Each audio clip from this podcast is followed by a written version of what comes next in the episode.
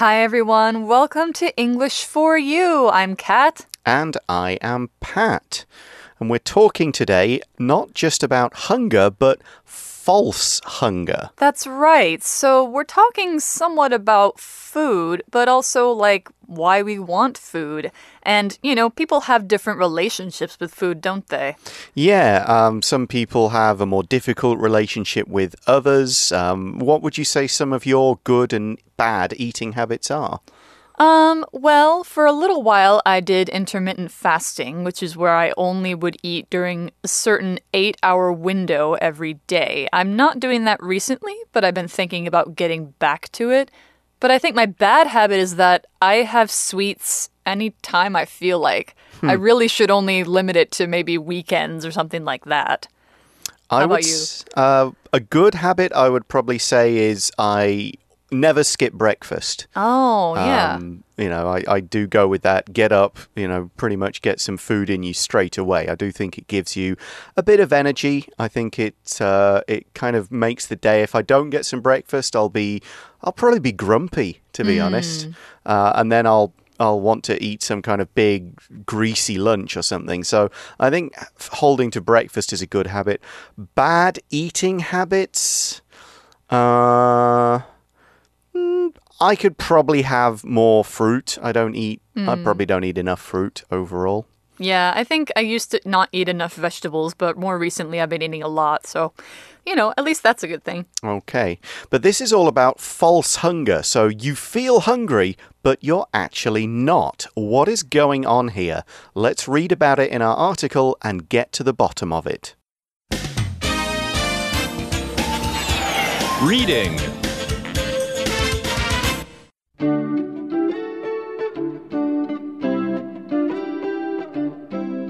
False hunger. What your stomach isn't telling you. When you're hungry, you should eat, right? This idea is not necessarily true. Sometimes the reason we feel hungry is because of something else. You might eat when you're bored, sad, or dragging your feet on doing something unpleasant. Other causes of false hunger are metabolism problems, being thirsty, or lacking fiber or certain nutrients. These problems can make us reach for salty or sweet snacks. How can you determine if your hunger is real or false? First, listen to your body. Low energy levels and an empty feeling in your stomach are signs of real hunger. Second, ask yourself what you want to eat. If the answer is anything, even a vegetable you don't like, you're really hungry. If you want a particular kind of food like chocolate, it's probably false hunger. When you experience false hunger, drink some water or eat fiber rich green vegetables. Don't skip regular meals. Now that you know about false hunger, you can take action to become aware of your eating habits. So the article begins by saying, when you're hungry, you should eat, right? Right. Right. So Right. this is kind of posing what seems to be an obvious question here. Of course, you're hungry, go and get something to eat. But maybe that's not always the best idea. And let's mm-hmm. find out why. Yeah, so the article says just as much. It says this idea is not necessarily true. That doesn't mean it's always not true, it's just not necessarily true. So when we say something is necessarily something, that's an adverb we use from the adjective necessary. And necessary would mean something that you absolutely need and can't do without. It's something very needed is necessary. But necessarily is used to say that basically you can't change or uh, avoid something. Like you can't go without doing this. Like we necessarily have to uh, have meetings to talk about certain things, or you necessarily have to take exams at school. But if you use not necessarily, it's a little bit different. It means Possibly, but not 100% certain. It's basically saying something is not definitely true. So it's not really 100% true that you should always eat when you feel hungry. So, an example sentence for necessarily Elise isn't necessarily angry with you. She might just be feeling mad because of something else. So it's basically saying, it's not you she's mad at 100%. It might be, but it doesn't have to be. Hmm. So we've got this idea then you shouldn't always eat when you're hungry, and the article explains why. It says sometimes the reason we feel hungry is because of something else. Mm-hmm. It's not because you haven't eaten in a certain amount of time, it's not because you didn't eat enough food at lunch or at breakfast. It's not just simply your body saying, I need some energy or I need something in my stomach, put some food in me. There are other reasons behind it, and that's what we're going to get into now. Exactly. So the article goes on to say you might eat when you're bored, sad, or dragging your feet on doing something unpleasant. So that sounds like it's about your feelings too. Hmm. So when you're bored, yeah, I know that sometimes when I'm bored and don't have anything to do, I'm just like, let me get a snack. Or you're sad, maybe you had a breakup, or you watched a sad movie, or you're dragging your feet on doing something you don't want to do. When you drag your feet, it means you're moving slowly, you're moving kind of unwillingly, thinking like, oh, I don't want to do this. It's kind of like when you get out of bed in the morning and you just really don't want to get up. And so you go as slowly as you can because you just don't really want to do it. That's dragging your feet. Yeah, and I can imagine if you had a big job like some homework in front of you, you go, I don't want to start that. I'll just make myself some sandwich or, Exactly. you know, little pot of noodles or something. Right. You know, food is more fun than homework, right? Yeah, so I mean, we don't mention it, but I can think of other reasons as well, which are kind of to do with habit. Like some people will say, well, I can't go and watch a movie in a movie theater without some popcorn or another snack, or I can't watch the game on TV without having some kind of snacks nearby. Right. Or if you go into a convenience store to maybe pay some bills, but there's a lot of food there, maybe you just buy something because it's there because you can buy it. Hmm. Yeah. Or you're having a cup of tea or coffee and you think, I want a little cookie or biscuit to go with it. Exactly. Something like that. So these are all reasons to eat that aren't to do with hunger. And we've got a couple more here. Other causes of false hunger are metabolism problems, being thirsty, or lacking fiber or certain nutrients. So we've got a few ideas to kind of get through here, a lot of uh, tricky words in this sentence. The first one, of course, is hunger, which we've mentioned a few times already. Hunger is a noun, it's the feeling of needing food, your body wanting something in your stomach, your body needing some energy. It's the noun form of the adjective hungry. If you're hungry, you feel hunger. We could also use the word hunger to talk about a more general problem affecting people, you know, the, the hunger felt by children in poor countries or in difficult situations. We could also talk about a hunger as a need to have or get something. You've got a hunger for a particular type of career or a particular type of experience. It just means you have that need for it, you feel. Mm, exactly. So a hunger for maybe, yeah, for words. maybe. speed, you know, excitement, Yeah. something like that, company. So here's an example of the needing food kind of hunger. My hunger was so great that I ate six slices of pizza without stopping. Wow, that's a lot of pizza. That is quite a lot of pizza. Yeah, and that could be due to a metabolism problem. So, metabolism is something that people think about a lot when we're discussing being hungry or eating or exercising.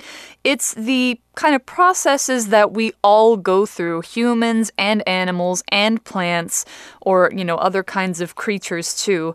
The way that we use our food and our water um, to grow and to heal ourselves and to get energy. So, if you're putting in like a lot of calories, a lot of food into your body, your metabolism is what uses that food to make energy and to eventually make waste. That's your metabolism doing its job.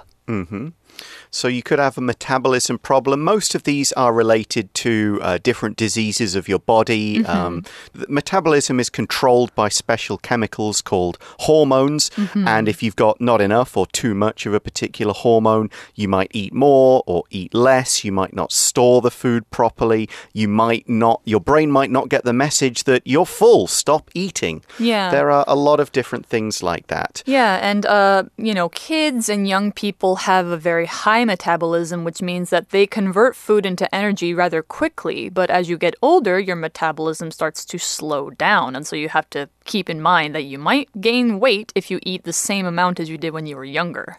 Okay, so one of these kinds of problems could cause false hunger, the idea that you are feeling hungry but you don't actually need to eat. Another one is being thirsty. If you haven't drunk enough water, you might go, Oh, I need a snack. I feel kind of empty. Mm-hmm. On the other hand, if you've drunk a lot of water, you might not feel hungry at all. It can kind of push it the other way. That's right. Another thing that can make you feel hungry is lacking fiber.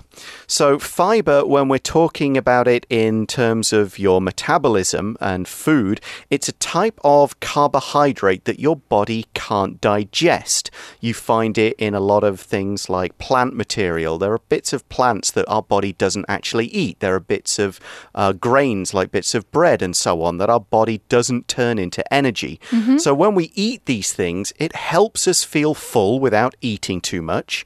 And the right amount of fiber can make sure you go to the bathroom regularly. And it also helps by controlling your body's blood sugar. So it is important to have a decent amount of fiber in your diet. You can get that from fruits, from vegetables, from whole grains. Hmm. I didn't actually know that it helps to control your blood sugar. Yep, because it's all about your body sensing what you do have and don't have. And if the fiber's there, then you'll go, okay, stop eating the sweet stuff with sugar. Okay, that's a good thing to know. So I'll eat more things with fiber. So, yeah, you could also be lacking certain other kinds of nutrients. So, fiber is a nutrient, but there are other kinds. So, nutrients are the things in your food that plants and animals and us need to live and to grow. So, we need to have a certain amount of each kind of nutrient that we get from our food each day. So, like protein. Protein is something you find in a lot of like meat, nuts, eggs, things like that. It helps you to gain more muscles and more strength. Uh, carbohydrates, they help you get short term energy so you can exercise more. They can also be called carbs for short, and you get them from bread. And fat is a nutrient. Sugar is a nutrient. So they're all different kinds. And vitamins, I think, are considered nutrients too, Yeah. right? Yeah. Yeah, of course, sugar is just a, a form of carbohydrates. There are many, True, from yeah. the kind of very simple stuff that we immediately turn to energy to the bigger ones that take a lot more breaking down Mm-hmm. inside the body. Yeah. So, all of these problems, the article says these problems, so being thirsty, having a metabolism problem, not having a good diet, these problems can make us reach for salty or sweet snacks. Hmm. It doesn't s- sound as though it makes sense, but we often go for something salty Yeah. or something sweet because that's going to give us the quick energy boost. Our kind of taste makes us want these things even though we don't need them. And so we reach for them. To reach for them is could mean to physically stretch out. You're going to maybe walk past the 7 Eleven shelf and you stretch out. You reach for those. You reach for them in your cupboard or something. Uh, it can also be used in a sort of mental way. If you reach for something, it's the sort of thing you want and maybe sometimes depend on. So you go, every time I feel a bit hungry, I reach for a snack. You know, that's the thing you want to meet your need or what you think of as your need. So, what kind of things do we reach for when we are feeling false hunger or maybe thirst? We reach for salty or sweet snacks. Now, you know what sweet means it has a lot of sugar. If something is salty, it has a lot of salt.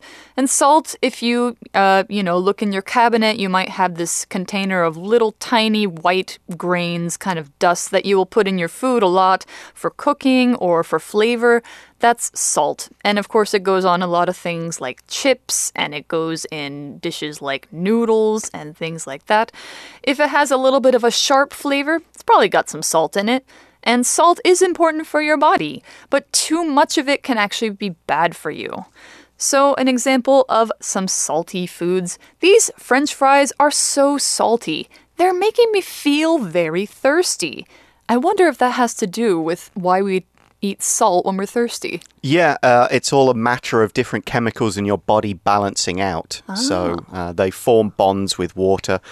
It's something I studied at university. We're not going to get too much into the details of that. Yeah, but, but yeah, Pat knows all about it though. yeah, if you're feeling so, if you're feeling this kind of false hunger, uh, you might go, "Oh, I want, I want a chocolate bar. I want a bag of chips. I want something like that because that'll kind of make me feel good and fill this imaginary hole in my stomach." So that's kind of what it might make you do. This false hunger. But what can we do about it? The article asks, How can you determine if your hunger is real or false? Determine here means tell one thing from another thing. How do you know if you're really hungry or if you've got some other issue or problem that's making you want a salty or sweet snack? That's a good question. So, I mean, of course, we can just wait until we feel really, really bad, but I don't think that's a good idea. There's different ways that you can tell whether your hunger is real. The article says first, listen to your body. Ah, isn't that something we all need to learn how to do? And of course, here we don't necessarily mean listen with your ears, although if your stomach makes that kind of kind of sound, then yeah, probably hungry. But also, just it means kind of how are you feeling? What do you feel right now? What's your body telling you? And don't just listen to your feelings, like you're, you know, whether you're bored or sad, but also listen to, you know, are you feeling low energy or are you just feeling kind of down? Mm. Yeah. So here's an example of how this works. Low energy levels and an empty feeling in your stomach are signs of real hunger. So, yeah, if you don't seem to have a lot of energy, you can't really find that drive to get up and do stuff, are you kind of feeling a bit sleepy, maybe? Uh, or the empty feeling in your stomach, that's real hunger. Go ahead and eat stuff. You know, that means it's time for a meal. Um, so, when we talk about your stomach, of course, we know what this is. It's one of the organs that digests food. Its main job is to break down large lumps of food with acids and other things so it can pass through the rest of our digestive system and get the good stuff, the nutrients into our body, and then get rid of the waste. So here's a cool fact using the word stomach. Cows' stomachs have four large areas, and this helps them eat grass and produce the energy cows need. That's so interesting. I was always told, or I always thought that cows have four stomachs, hmm. but really they only have one with four different parts. With four big areas, yeah. You could say casually that cows have four stomachs and sheep Okay. and things like that. That's interesting. And we only have one area, which is, Right. you know, because we eat meat and vegetables. Yeah, this little kind of bag that that's uh, just down the bottom end of the throat. Right. Okay, so we have that good first tip listen to your body, you know, make sure that you are understanding what it needs. Second, ask yourself what you want to eat. I think that's a good question. It is, and the article says if the answer is anything, even a vegetable you don't like, you're really hungry. So like, yep, I'll, I'll eat broccoli, I'll eat you know some sprouts or whatever. I, I'm not too fond of either, but yeah, I'll eat those. You must be hungry. I, I think no matter what, I would not eat a tomato. Okay. I just really don't like tomatoes. But if it was something like, yeah, you know, mixed veggies, maybe something kind of bitter, like a pepper that I'm not really keen on, but I just really want some food, then I would know I was really hungry. So, yeah, that's what the article says too. It's not about the kind of food you want, it's about that you want food at all.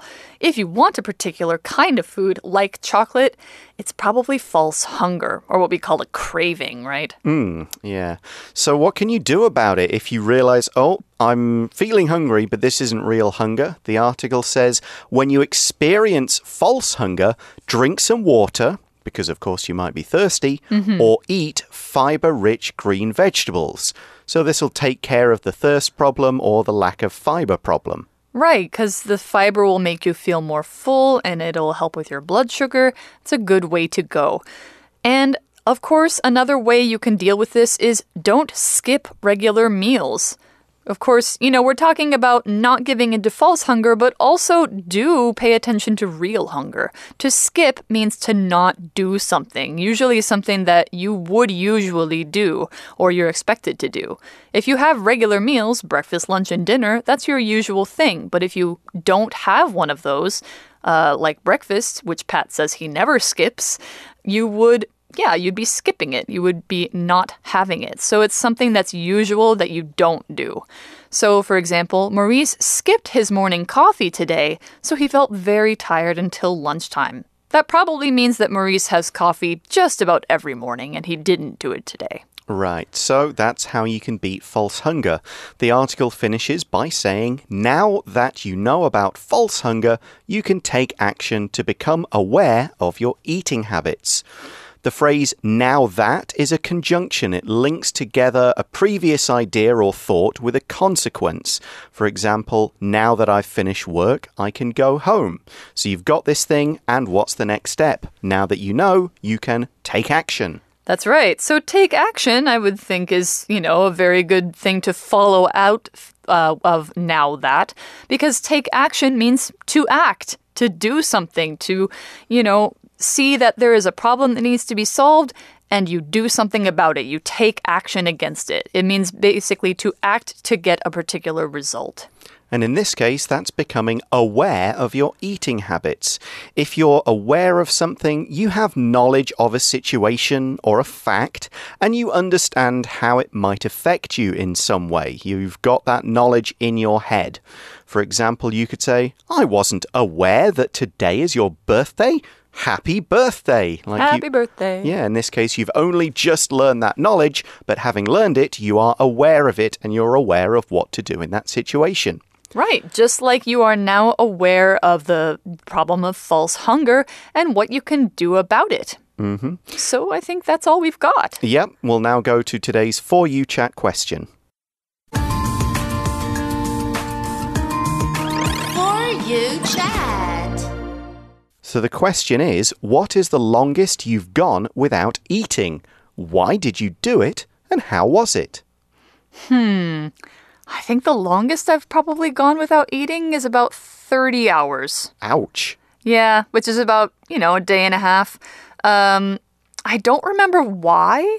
I was thinking for a second that it might have been when I was in church and we were doing like a fasting and praying kind of uh, event together, but I don't think that was it. I think maybe I was just feeling too sick to eat and or too tired and just I just didn't eat. Hmm. And so when I did eat again, I ate like a huge meal and I felt a lot better. But yeah, I think I've gone more than a day before without eating. How about you? Probably the longest I might have ever gone is is like a long plane journey, you know, maybe a sort of 10, 12 hour one where I was very tired and, and fell asleep or just dozed and just ignored the meals when they delivered them. Ah. But uh, I can't, other than that, even if I'm sick, I try to eat some like very simple, very basic food because mm -hmm. that I mm-hmm. know that's what my body needs to get rid of the sickness. So right. I can only think of a of a long plane journey as being one where I just kind of ignored it. Yeah. All right. Well, that's about all. maybe you guys have, hopefully, you haven't gone without food longer than we have. But, uh, you know, it's important to eat every day. Even if you're feeling sick, like Pat said, eat something small, eat something light, keep your energy up, stay healthy. Yeah. So we hope you've enjoyed learning about false hunger with us. For English for You, I'm Kat. And I'm Pat. And we'll see you next time. Bye. Bye. Vocabulary Review Necessarily. You do not necessarily need to learn any Japanese to visit Japan, but it is a good idea. Hunger. A big lunch of a hamburger, a salad, and french fries still didn't satisfy my hunger. Salty. After eating a lot of salty foods, Sally needed to drink some water. Stomach. You eat so much, how does your stomach hold it all? Skip. John wanted to visit that museum while in New York City, but he ran out of time and skipped it. Aware. Alice was aware of what had happened, so she understood why everyone was upset.